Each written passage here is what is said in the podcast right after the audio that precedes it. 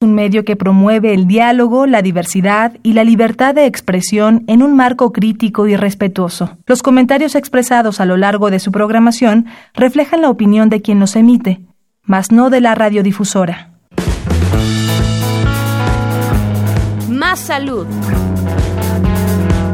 Radio UNAM y la Facultad de Medicina presentan Más saludable, más sexualidad, más mente más veraz, más confiable, más UNAM. www.massaludfacmed.unam.mx Coordinación de Comunicación Social.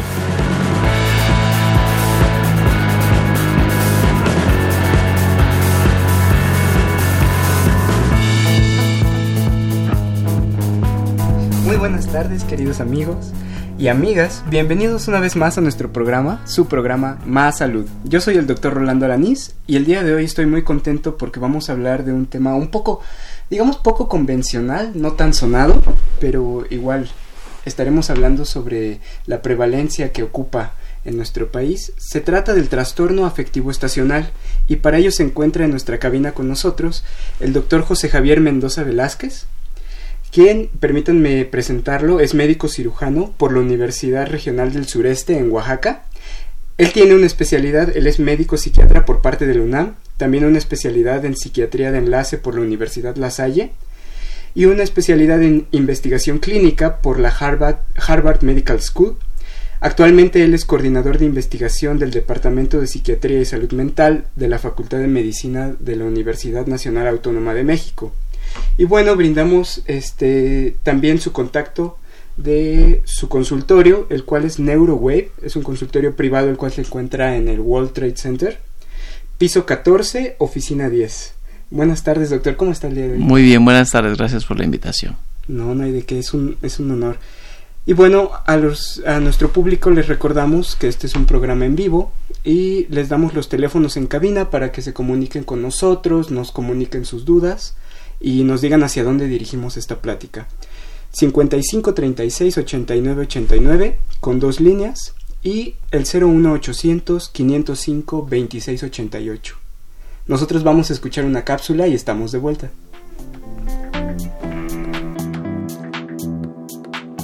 El trastorno afectivo estacional es un tipo de depresión que viene y va con las estaciones del año. Por lo general, comienza a finales de otoño o principios de invierno y desaparece durante la primavera o el verano. Algunas personas tienen episodios de depresión que comienzan en la primavera o el verano, pero eso es mucho menos común. Los síntomas pueden incluir tristeza, perspectiva sombría, sentimientos de desesperanza, pesimismo e irritación, pérdida de interés en actividades que antes solía disfrutar, poca energía, dificultad para dormir o dormir demasiado, deseos de comer carbohidratos y aumento de peso pensamientos de muerte o suicidio.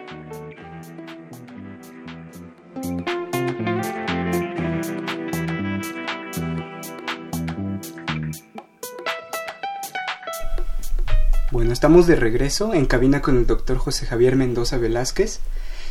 Y doctor, ¿por qué no nos empieza platicando? Ya escuchamos un poquito un preámbulo en esta cápsula.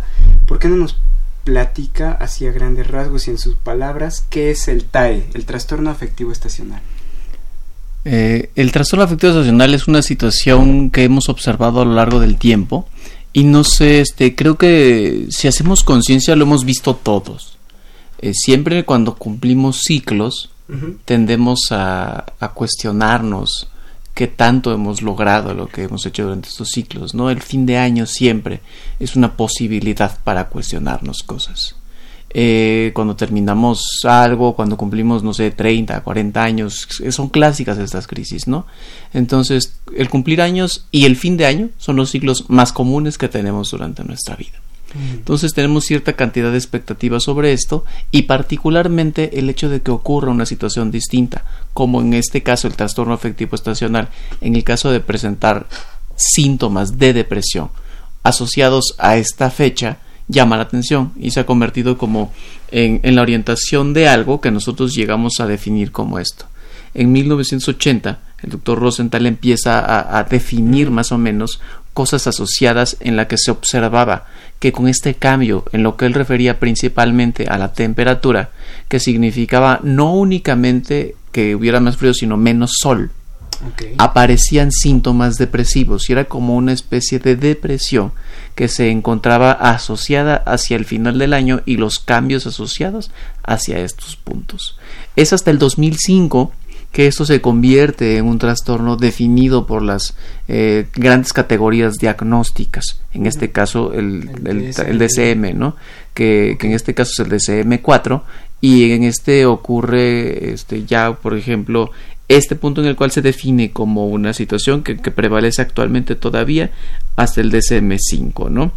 Eh, hay como una gran variabilidad en el terreno diagnóstico de esto, porque si bien hay muchos, muchas personas que lo presentan como una situación nueva, hay personas que ya están deprimidas y que solo se agravan sus síntomas durante esta etapa.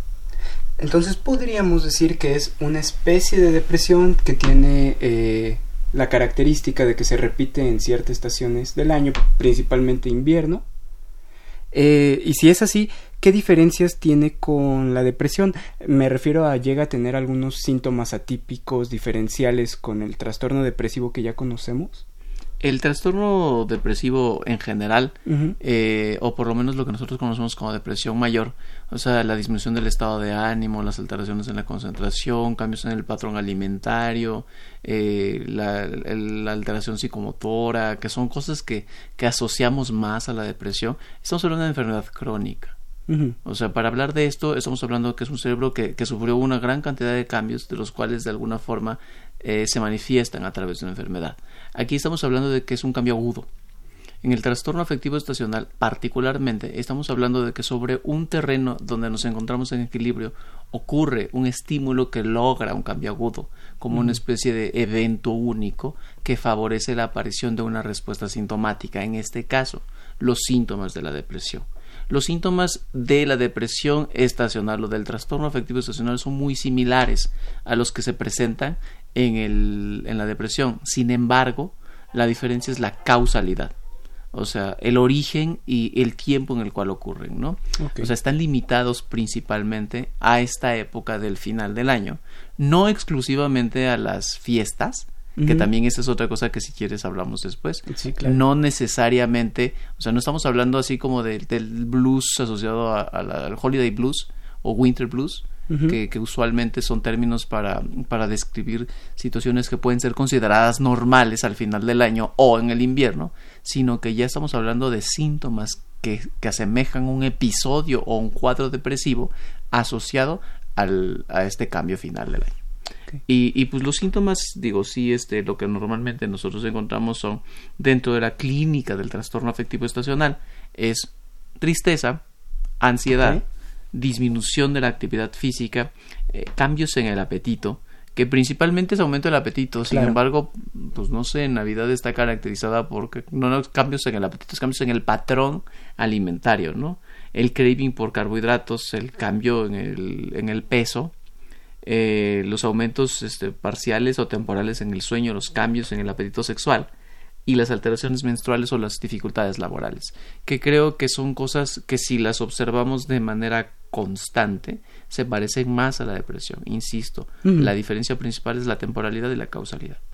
Ok, y doctor, hablando de por qué, por qué pasa, ahorita hablamos un poquito del término de esto de winter blues, que es digamos un trastorno como un poquito más mermado que le puede llegar a pasar a la mayoría de la gente, que cuando llega la época de invierno siente como que un poquito su estado de ánimo más bajo, pero sin llegar a ser una depresión importante este, ¿a qué se debe? ¿O, qué tiene la Navidad? Todos tenemos algo de Grinch dentro de nosotros. ¿Tiene que ver la luz en el ambiente? ¿A qué, qué, qué causas hemos encontrado para que se origine este trastorno?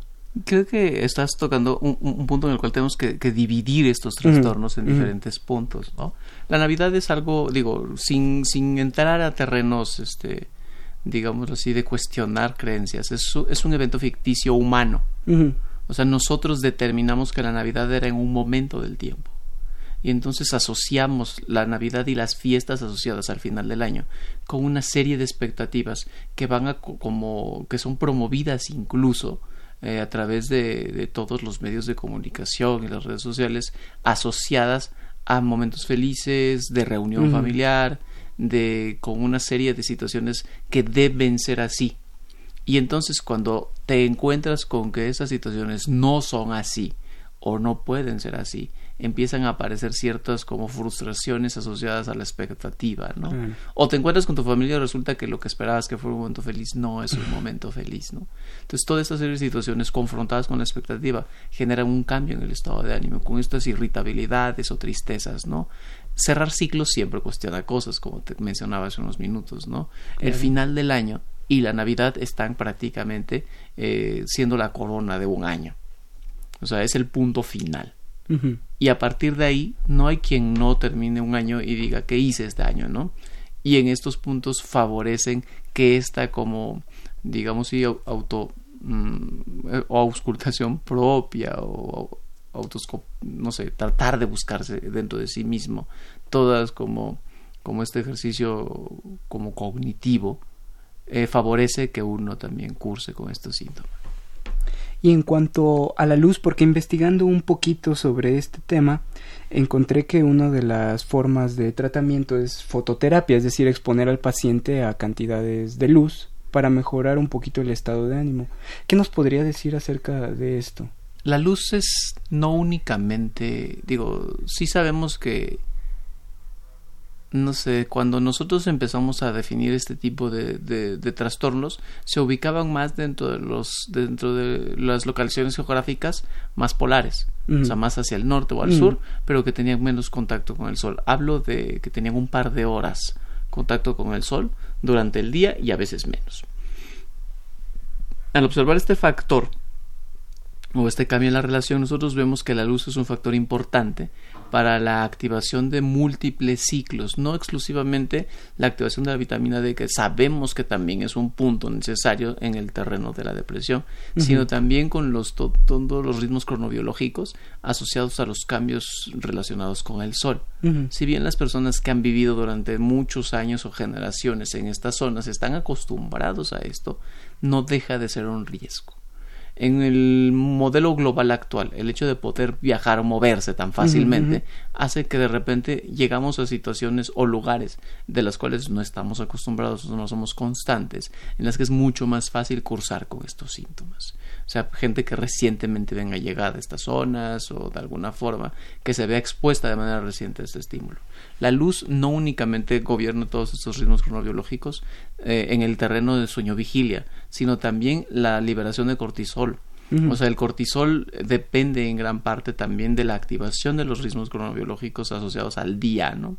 O sea, es la liberación de cortisol tiene cuatro puntos característicos durante el día que sin sol pueden cambiar. O sea, la actividad durante la noche lo cambia. Nosotros sabemos que hay muchas situaciones que pueden modificar esto. Sí, una de las causas es este. Eh, dentro del contexto de la luz, pero de una manera secundaria, también aparecerá entonces la melatonina, ¿no? Que la melatonina es otro punto en el cual sabemos que está relacionada con el control no únicamente de los ciclos circadianos, sino que de manera colateral puede funcionar también para el, tratamiento incluso de la depresión. Eh, al final del día sabemos que, pues, digamos así, la luz entra por los ojos, llega al núcleo subroquiasmático y el núcleo subroquiasmático está directamente relacionado con nuestras glándulas, ¿no? Y con el sistema endocrino. Entonces, sabemos que no es exclusivamente una situación asociada al sistema nervioso central, sino también asociada a la glándula hipófisis que gobierna el terreno, pues, digamos, neuroendocrino y endocrino en general. Doctor, ¿hay algún grupo de riesgo este en cuanto a este padecimiento? En... ¿O en quién es más frecuente? Este, ¿En qué grupo de edad? ¿O en cuanto a sexo, género, hombre, mujer? En cuanto a sexo y género, hombre o mujer, pues no hay como muchas, muchos cambios así específicos. Es más en gente joven, igualmente. Pero bueno, esta situación no es como también una una situación definitiva, ¿no? O sea, si bien estamos viendo que, que esto de alguna manera clínicamente se relaciona más asociado a, de alguna manera, eh, no sé, entre los 20 y los 35 años como, una, como un pico de prevalencia, eh, nosotros estamos pensando de que a lo largo del tiempo tendría que disminuir.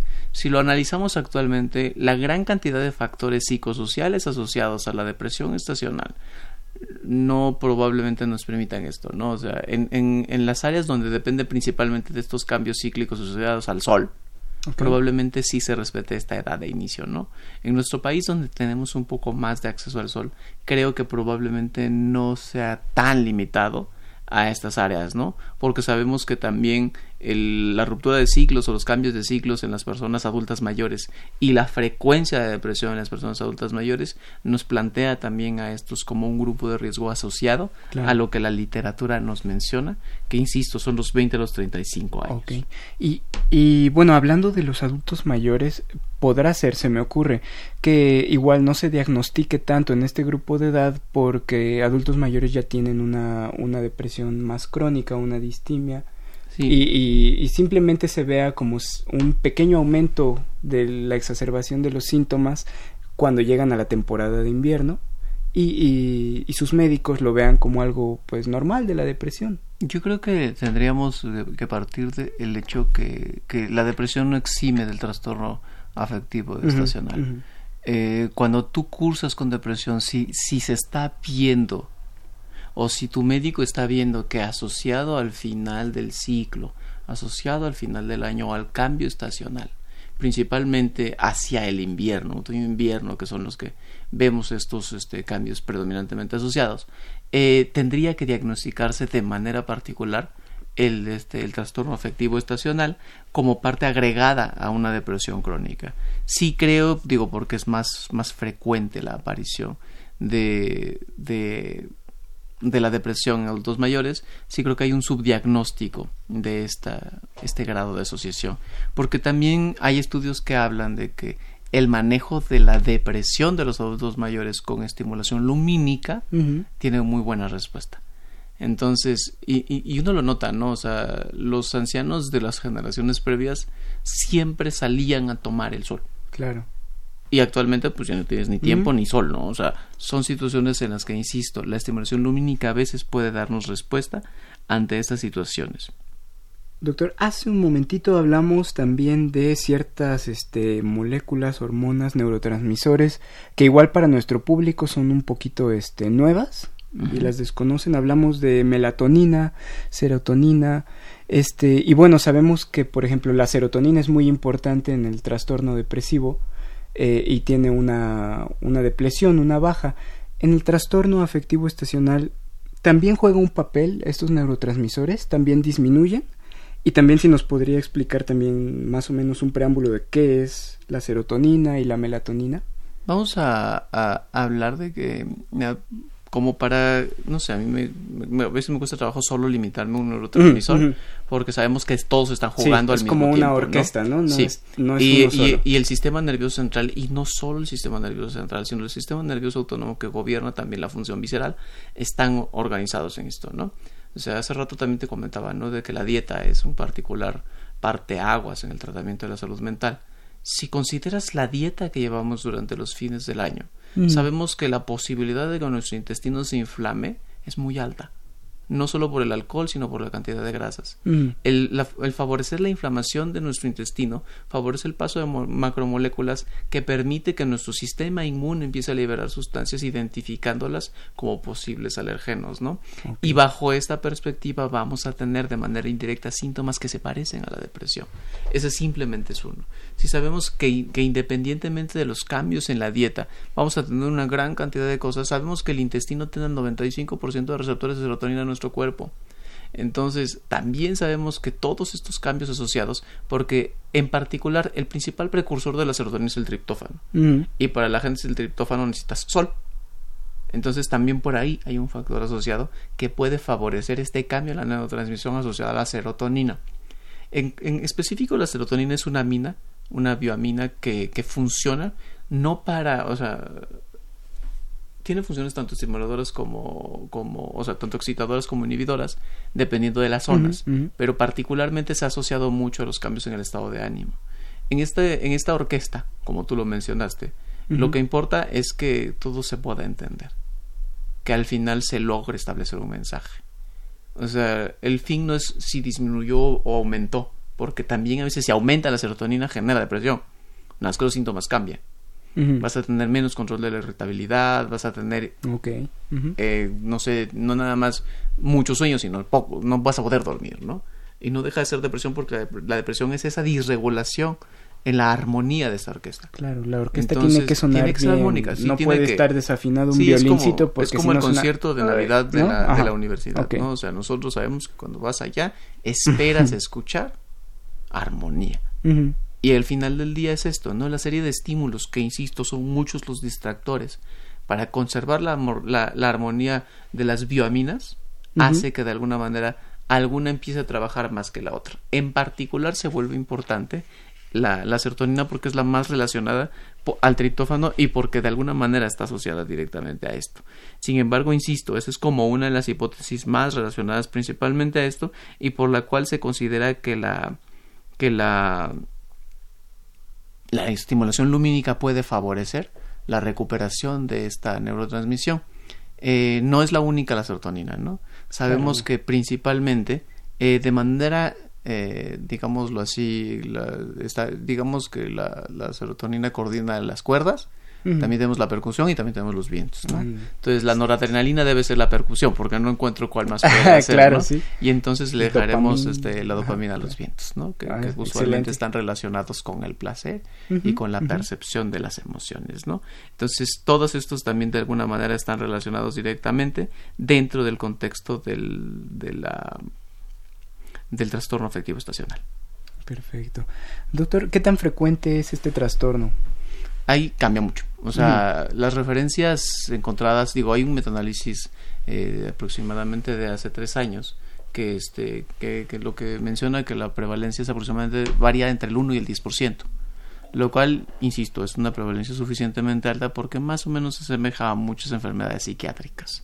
Entonces, aquí la situación es que, bueno, tenemos como bien conocido que, que, que, son estos episodios depresivos recurrentes asociados a cierta época del año y que de alguna manera a veces se nos escapa dentro de nuestro de nuestro nuestra capacidad clínica. Claro, claro. Sí, eso que eso que mencionas es importante porque es un trastorno que igual no es muy famoso, muy conocido inclusive por el ámbito de la salud, el ámbito médico, y a lo mejor tiene en, eh, gente que nos esté escuchando o personas que logran identificar que entra otoño, tienen como un periodo depresivo, entra la primavera y se les quita, ¿no?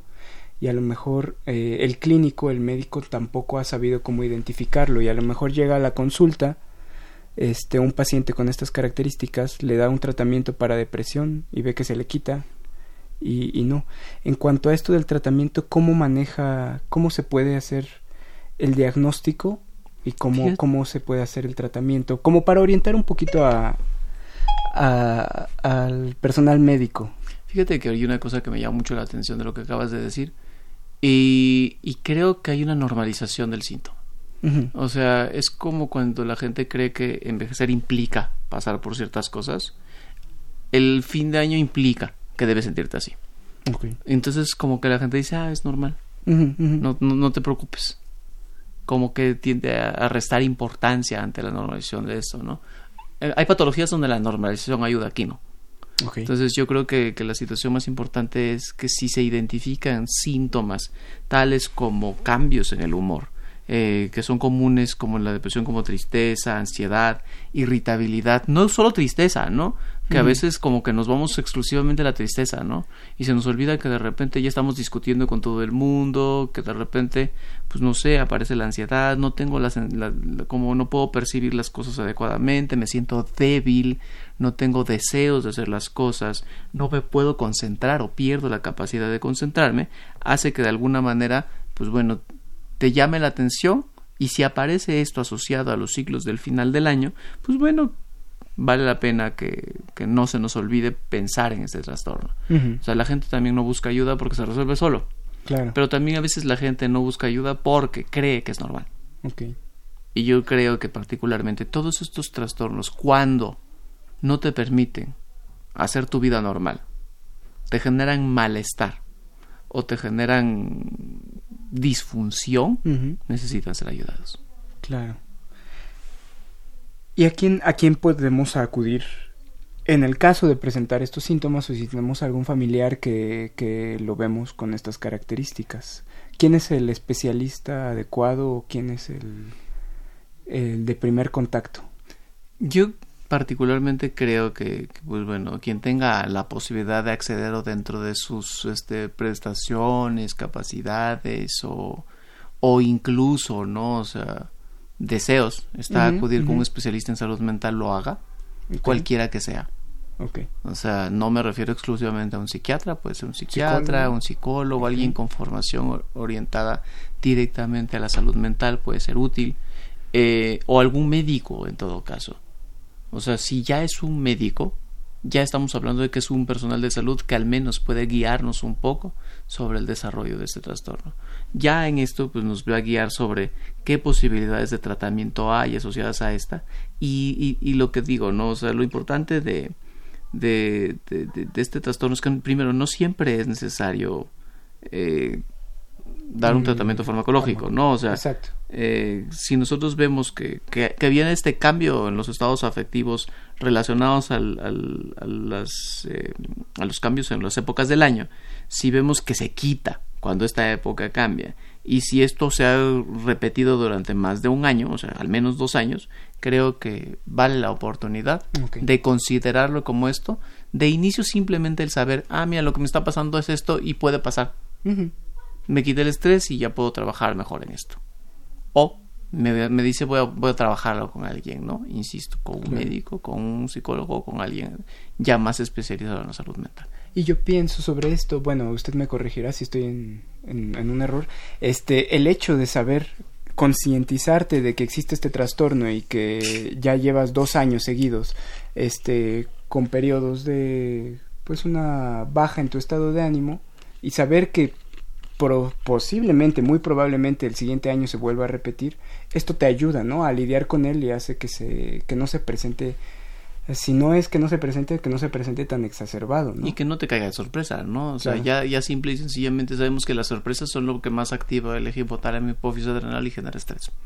Entonces, cuando ya sabes que va a venir, puedes prepararte y ya no te sorprende tanto. Y nos Entonces, es un poco más fácil que puedas trabajar en esto. Excelente, doctor. Muy interesante. Nosotros vamos a hacer ahorita una pausa para seguir hablando de este tema, no sin antes re- recordarles a nuestro público los teléfonos en cabina, los cuales son el 5536 8989 que cuenta con dos líneas y el 01800 505 2688.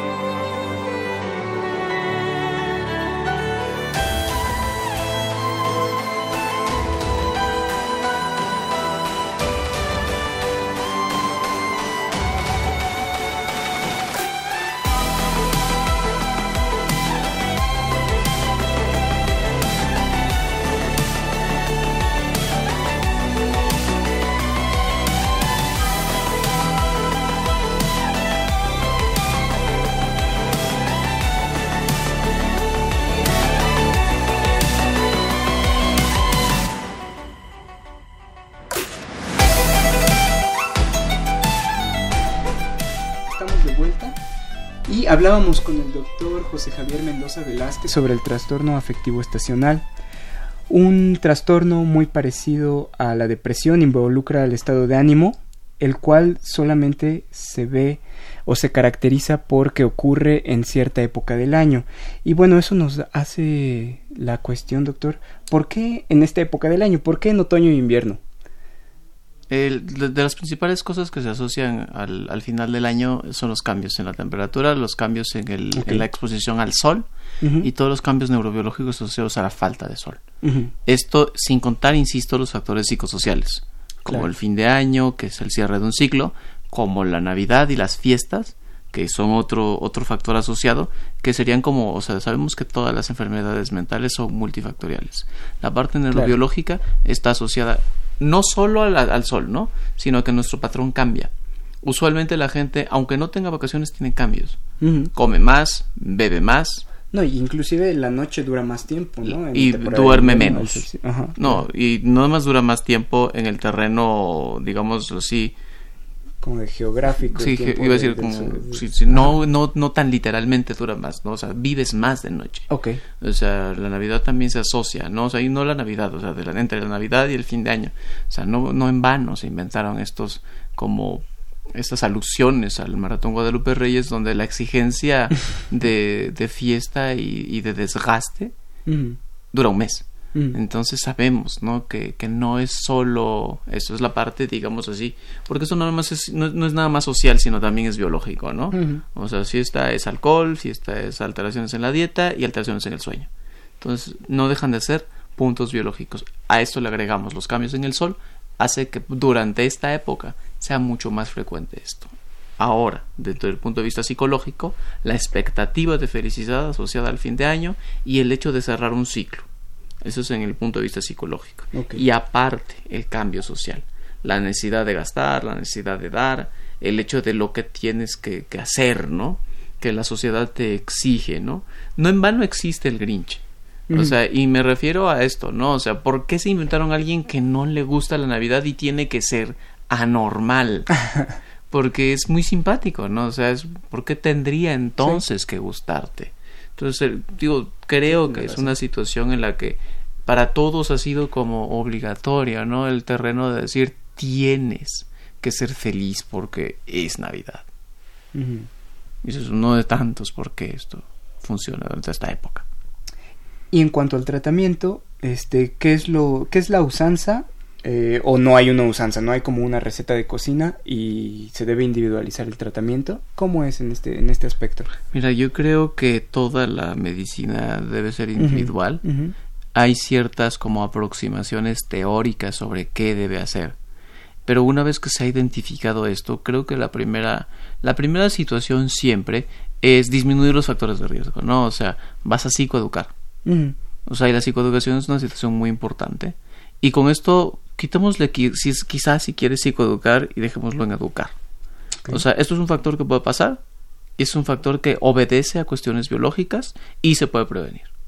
La otra situación es disminuir en general los factores de estrés. Una persona que ha estado más sometida a ansiedad tiene más riesgo de presentar estos trastornos que una persona que sabe controlar adecuadamente su ansiedad. La otra situación es mantener la vida normal, o sea, que son cosas que de alguna manera tendríamos que hacer prácticamente con todo, ¿no? O sea, continuar tu vida. Que eso es una de las cosas que el fin de año siempre cambia, ¿no? O sea, te obliga a que tienes que dar giros en tu vida, tienes que ver a mucha gente, salir, hacer fiestas que, que a veces ni siquiera es la fiesta del trabajo, la fiesta de tus amigos, la fiesta de tu familia, como que son muchas cosas. Insisto, tu vida cambia, ¿no? Y ya hacia terrenos un poco más, este, digamos, y propiamente terapéuticos, una vez que ya, digámoslo así, integramos estas tres, estos tres primeros puntos de la educación, eh, el, rescate de las habilidades sociales y el cuestionamiento igualmente de todos estos cambios, ya sería el proceso de la, de la psicoterapia propiamente dicha, que ya sería a través de un particular que, propio de la del, del, manejo de la, de la, psicología o de la psicoterapia de cualquier forma, o en sus casos, de manera más específica, siendo la última opción, el tratamiento farmacológico y antes incluso el tratamiento farmacológico, la fototerapia. Fototerapia, eso suena muy interesante. Con fototerapia nos, nos, referimos a cualquier exposición, a cualquier foco, cualquier tipo de luz, o tiene que ser alguna luz en especial, ¿cómo, cómo, cómo se trata? El, problema de la fototerapia es que no está muy comúnmente divulgada en nuestro país y que tampoco hay tantos este, elementos que nos puedan asegurar, más bien que, que nos puedan brindar una fotografía segura. O sea, sí hay este, instrumentos para fototerapia eh, bien diseñados que se pueden adquirir este, de manera clínica y que tampoco son tan costosos. Pero sí, la, la, fototerapia tiene que enfatizarse en producir este, un, el, estímulo lumínico con protección ultravioleta y que no queme. Porque sí son este, situaciones muy particulares, ¿no? O sea, no cualquier cámara de bronceado funciona como fototerapia, ¿no? Eh, de manera incisiva nosotros sabemos que, que, si obedecemos a nuestros instintos probablemente hubiéramos resolvido muchas cosas, ¿no? Los hubiéramos resuelto sin ningún problema, como te decía hace unos minutos. La gente adulta mayor de la generación pasada, o por lo menos yo vi a mi abuelo todos los días salir a tomar el sol. Al parque, y a tomar, el, sol. Sí, me acuerdo que sí, usaba pantalón y se subía el pantalón para que le tocara más, en más superficie el sol, ¿no? Digo, a veces uno aprende de estas cosas porque, no sé, o sea, gran cantidad de, de seres vivos lo hacen. Nosotros se nos olvida un poco por el ritmo de nuestras vidas. Entonces creo que también recuperar esto debe incluir, ¿no? También dentro de esto. Claro, si se van a exponer al sol, no olviden que el sol no es el mismo sol que antes y tenemos que protegernos. Y hablando, hace ratito estábamos comentando algo muy importante que yo creo que es la prevención. Mencionamos que es algo que se puede prevenir. Y aquí en el programa Más Salud siempre tratamos de este, enfocarnos a esta acción y sobre todo a ciertos cambios, podríamos llamarle, en el estilo de vida. Eh, ya mencionamos entonces que la fototerapia formalmente sí requiere como un equipo especializado, pero que también los baños de sol, las caminatas al parque pueden funcionar. ¿Es así? ¿Es cierto? Y si es así, ¿qué otros este, cambios en el estilo de vida nos pueden ayudar a, a fungir en esta prevención, doctor? Fíjate que ahorita que, mencionas propiamente estos cambios, o sea, el estilo de vida es una situación que debe prevalecer incluso al fin de año y la Navidad. O sea, no es como que tú puedas, este, llegó la Navidad y ya tengo permiso de, atacar a mi cuerpo, ¿no? Entonces tendrías que soportar la mayor, la mayor cantidad del tiempo tu dieta, disminuir los factores que puedan considerarse agresivos para tu salud. Insisto, el alcohol, el tabaco, el desvelo, para que esa situación permaneciera mm, estable, si no los estímulos que te van a hacer perder la homeostasis son muchos. Eh, dentro del proceso de la prevención, insisto, la primera parte es entender que existe, entender que puede pasar y que todos estamos expuestos, unos más que otros. Insisto, las personas que han padecido alguna enfermedad mental a lo largo de la vida o las personas que actualmente padecen una enfermedad mental tienen más posibilidades de que estos cambios repercutan en un trastorno afectivo estacional. Esto de alguna manera también es importante. Los baños de sol funcionan y creo que la otra cosa que funciona es no únicamente es sal y tírate al sol, no, sal y muévete en el sol. Mm. O sea, recupera estas situaciones, activa tu cuerpo. O sea, como te, mencionaba cuando estábamos apenas antes de iniciar el programa, la dieta y el ejercicio no, no son únicamente eh, un terreno que pueda ayudarte a prevenir, no, también son formas para que tu organismo mantenga el equilibrio. Y no estoy hablando de un ejercicio exhaustivo, ¿no? Sino esta continuidad que puede mm. formar parte de tu estilo de vida. De acuerdo. Doctor, ¿y en el ámbito familiar cómo ayuda este, la familia a un paciente que tiene algunos de estos rasgos. Sobre todo, por ejemplo, en el adulto mayor, ¿qué recomendaciones podríamos hacer con, ellos? Insisto, pensarlo ya es el primer paso. La otra situación es, yo creo que cada quien es libre de tener la expectativa que quiera y no intentar cambiarla tanto. O sea, yo creo que la primera parte en el proceso, como te decía, ¿no? Primero, eh, como que nos educamos para saber que existe. Después, tratamos de, de, mantener que la vida diaria siga lo más normal posible. Si nosotros observamos que alguna situación de la vida diaria con alguien de nuestras familias cambia, aun a pesar de que solo sea no quiero salir, mm. o ya no me quiero bañar, sobre todo en los adultos mayores, ¿no? Mm. Que esta situación pasan y es una situación que es una que es un cambio claro vale la pena que busquemos un, un tratamiento pero que lo que nos toca a nosotros es entenderlo y no permitir que se cambie la, el estilo de vida. Y la otra situación si nosotros observamos un factor de estrés de manera secundaria o claro creo que también vale la pena hablar de él, ¿no? O sea, en los adultos mayores siempre queda una expectativa de aquel familiar que usualmente no viene, a lo mejor venga en estas épocas, ¿no?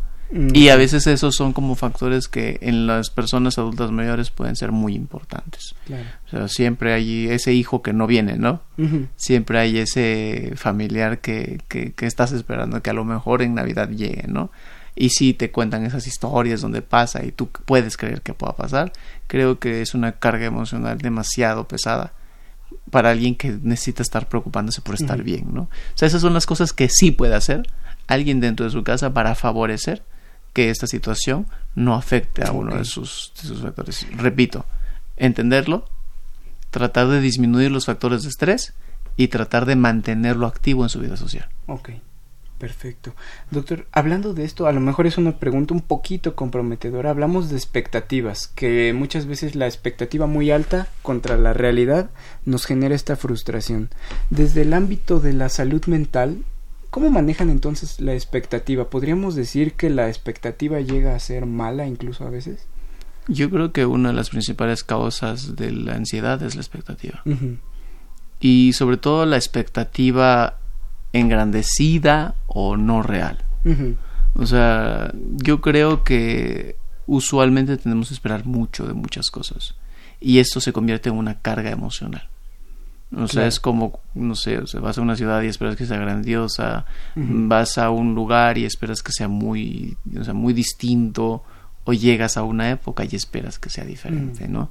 Entonces creo que la principal cosa es hacer expectativas realistas Claro. sobre lo que hay. O sea, las posibilidades de que si durante cinco años me he enfrentado a que un familiar no viene, la posibilidad de que venga este sexto año es mínima. Y tengo que verlo de una forma clara y trabajar con los que estoy, ¿no? Si es cierto, puedo hacerlo así.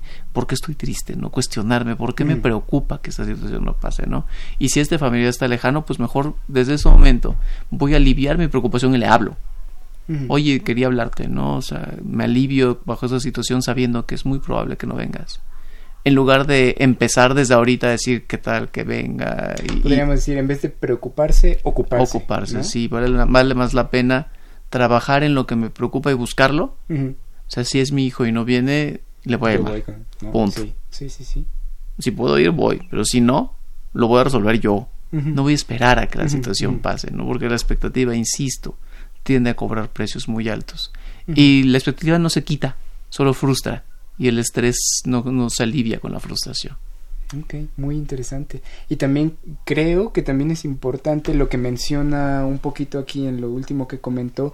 Nos hace falta mucho como población hacer insight, esa, esa meditación de voltear a vernos a nosotros mismos por dentro y preguntarnos qué estoy pensando y por qué lo estoy pensando.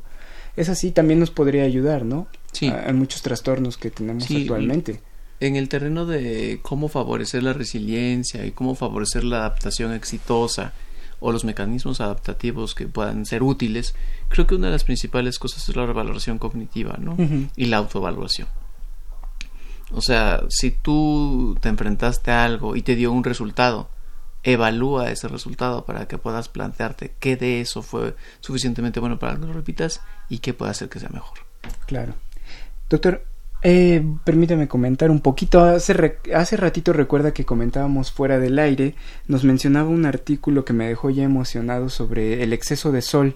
Comentábamos ahorita sobre la orquesta, que me fascinó esa, esa, esa manera, ese paradigma de verlo, de tener siempre un equilibrio. Y mencionábamos, por ejemplo, la regulación de ciertas este, neurotransmisores como la serotonina, que tanto la baja como la alza pueden ser este perjudiciales. Hablando de todos estos factores que tenemos este del sol, la luz, la temperatura, eh, estamos diciendo que este trastorno se ve caracterizado porque baja, ¿no? Este, también llega a haber alguna complicación si tenemos un exceso de exposición al sol. Fíjate que cuando hubo estas este, exposiciones como estas ondas solares fuertes en nuestro país, me dio por empezar a buscar artículos. Para identificar esto, ¿no? Y me encontré muchos reportes australianos y digo, me llama mucho la atención Australia porque, digo, Australia es el, el- en donde se sitúan principalmente los agujeros en la capa de ozono. Entonces sabemos que el tipo de sol que tiene Australia no es el mismo que tenemos nosotros. Entonces ellos eh, este, empiezan a establecer de formas poco claras, digo, porque las principales fallas metodológicas en el estudio es los cambios este, que se establecen en las diferentes enfermedades mentales. Pero había un incremento en el número de hospitalizaciones totales durante las ondas solares y un incremento en la, en la demanda por suicidio en las, durante las, este, los periodos localizados a las ondas solares. Eh, tiene una lógica. Eh, el funcionamiento de nuestro sistema nervioso central predominantemente requiere un equilibrio en el sodio. El sodio está muy demandado durante la época de los cambios solares, ¿no? Eh, no es lo mismo vivir en el sol estando en Cozumel que estando en la Ciudad de México. O sea, el sol en la Ciudad de México acompañado de contaminación y tráfico son factores de estrés muy intensos que también ya se han visto o se han estudiado, por lo menos Pekín estudió ya mucho de esto, en el que algunas de estas moléculas que se precipitan durante las épocas de calor cambian la, la facilidad de cometer ciertos actos o algunas funciones ejecutivas, ¿no? Como la inhibición del acto se disminuye, ¿no? Entonces favorece el intento suicida de la autolesión. Oh, muy interesante. Y doctor, eh, también bueno, le comento, en este programa Más Salud siempre tratamos de tratar este temas como de importancia un poquito de salud pública que tienen prevalencia muy importante en el país, como son obesidad, diabetes, síndrome metabólico, enfermedades respiratorias y, y siempre nos cuestionamos, bueno, ¿por qué es importante que estemos hablando hoy de esto?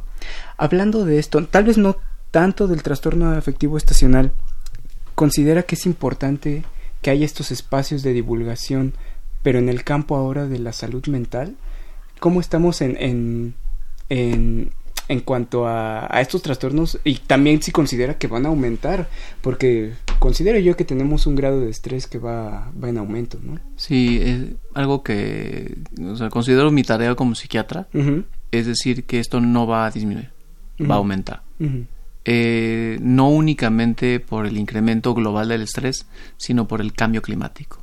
O sea, el cambio climático va a traer también como consecuencia un incremento en las posibilidades de sufrir más enfermedades mentales. Entonces sabemos que esto va a aumentar y sabemos que tenemos que estar preparados. No somos suficientes especialistas en salud mental, entonces el tener espacios en los que podamos difundir información que pueda ser accesible a todos vale la pena.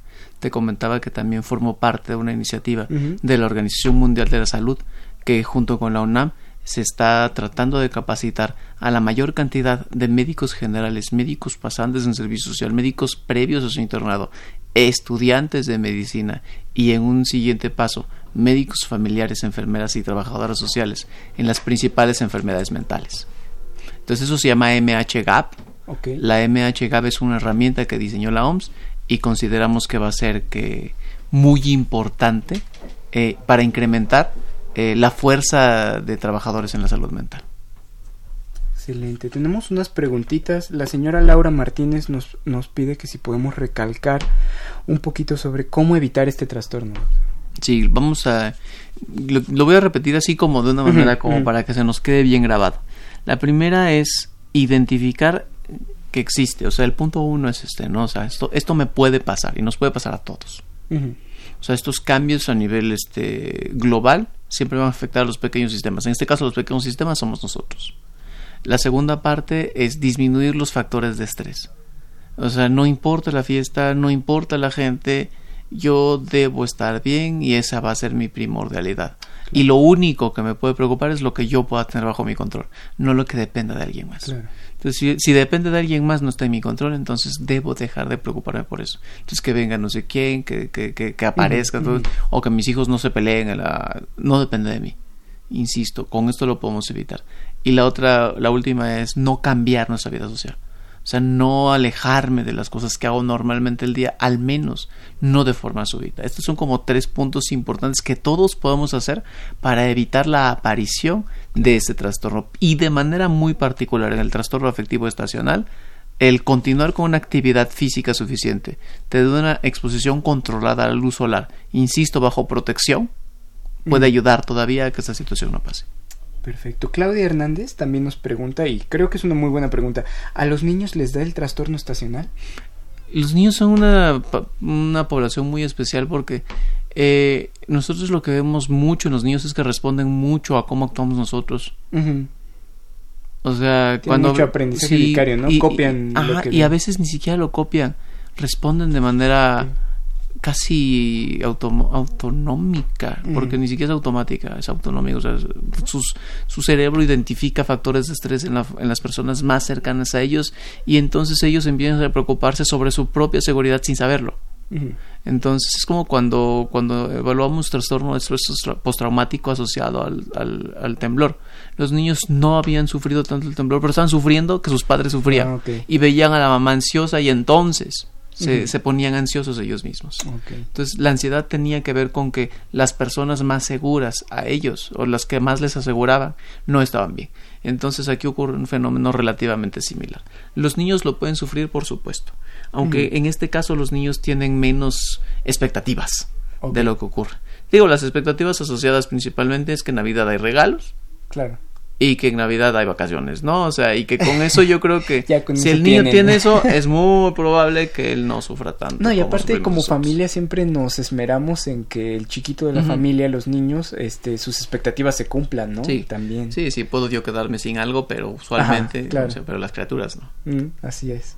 Y doctor, generalmente los niños, este, bueno, tenemos los problemas como clínicos de que no son tan comunicativos. Generalmente no llegan a decir, ah, es que estoy triste o algo así. ¿Hay alguna forma de identificarlo, este, signos, síntomas que podamos Cuando- este, dar? Cuando piensas en enfermedad mental en niños, los niños son bien comunicativos, lo que pasa es que nosotros no, no, No lo sabemos no los, interpretar. no los entendemos. Eh, si, el, si el niño cambia, algo pasó. Ok. O sea, un niño normalmente debe estar jugando, durmiendo y comiendo. Si alguna de esas tres cosas no la hace, hay que ponerle atención. Come, juega y duerme. Ok. Si no duerme lo suficiente, no come lo suficiente, hoy no quiere jugar, ¿O si duerme de más también? ¿O si- sí, si duerme de También. más. Ok. O sea, cualquiera de las tres cosas que cambie. Eso es una situación muy importante. Hacia, hacia más, cuando, en niños ya más grandes, la irritabilidad o la ansiedad, la fobia escolar. O sea, son como cosas que sí aparecen como importantes, ¿no? O sea, que, que, que vale la pena, que no solamente son depresión, sino se confunden más como, como esto, ¿no? O sea, síntomas asociados que, que pueden también ser parte del trastorno afectivo. Hablábamos también hace ratito de que los trastornos mentales por esta cuestión del estrés que va en aumento, este también se correlacionen eh, en general los trastornos mentales. Este este trastorno específicamente el afectivo estacional también se suma a este grupo. ¿Cree que en el futuro aumente la prevalencia de este trastorno o que se mantenga como ha estado hasta ahora? Insisto, hay, hay quien dice que el, que el cambio climático no existe, ¿no? Que el calentamiento global es ficción. Bueno, este, no, no es cierto. Sí existe. Y no solo es agujeros en la capa de ozono y osos polares desapareciendo. Somos nosotros enfrentándonos a cambios climáticos exhaustivos que probablemente no seamos conscientes, pero son factores de estrés. Al final del día nosotros somos sistemas actuando en un subsistema, o sea, somos subsistemas de sistemas más grandes. O sea, somos parte, digo, en este modelo ecológico de Bronfenbrenner, también de Harvard, decía, ¿no? Que, que nosotros, estos subsistemas, nosotros tenemos sistemas relativamente cercanos que van a influir directamente con nosotros, pero tenemos sistemas más grandes que van a influir más. No solo el contexto eh, nacional, sino el contexto global. Claro. O sea, los fenómenos migratorios, los cambios climáticos, son cosas de las que no podemos permanecer ajenos. No, y más son ahora que es una factores época agregados. de comunicación en Exacto, la que... En la que no podemos decir tú no te vas a enterar. O sea, ya no podemos conservar la fantasía de alguien porque la posibilidad de que a través de redes sociales Se entere. se entere Sí. es mucho mayor. Entonces creo que, que, que de inicio sí tenemos que saber que esto va a aumentar. Esto, todas las patologías psiquiátricas van a aumentar. Entonces, la idea no es espantarnos y esperar, es prevenir que aparezcan Claro. saber que si no hacemos nada van a llegar y que, que las complicaciones no se logren, ¿no? Y hablo como complicaciones principales el consumo de sustancias y el suicidio. De acuerdo. Doctor, ya casi para terminar, una de las preguntas que sí no me gustaría dejar de tocar, eh, creo yo, considero que en el ámbito de la psiquiatría también llega a haber un, eh, sobrediagnóstico, no sé cómo llamarlo. Este, ¿cómo podemos hacer para que no pase esto con este trastorno en específico? Es decir, eh, que tengamos este, la sospecha de que alguno de nuestros familiares o nosotros mismos tengamos este padecimiento, pero igual no es como tal que cumpla los criterios para. Este, me refiero a cuáles son los datos de alarma que uno debe de saber identificar para decir aguas, necesito ayuda, necesito atenderme. Yo creo que particularmente mientras más drásticos sean estos cambios son más importantes. Insisto, los más comunes son los cambios conductuales, la depresión, o sea, depresión. Que con depresión entendamos tristeza o, ánimo disminuido. O sea, puedo no estar triste pero no tengo ganas. Entonces ya esto cualifica como ánimo disminuido, ¿no? La aparición de síntomas de ansiedad. Insisto, los cambios en el peso, para arriba o para abajo. O sea, no siempre para abajo está, está padre. O sea, para abajo también puede ser este, una situación importante. Las alteraciones en la concentración.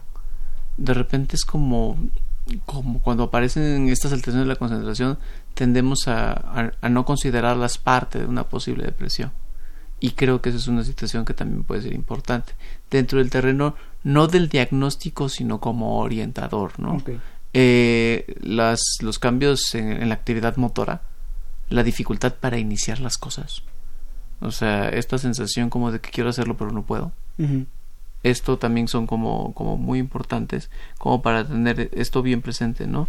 Y ya como situaciones de mayor gravedad, eh, cuando tengo la sensación de que no quiero vivir mi vida como la estoy viviendo, o peor todavía, ¿no? Cuando me quiero morir. de muerte, ¿no? Pero todavía aún más, ¿no? Cuando me quiero matar.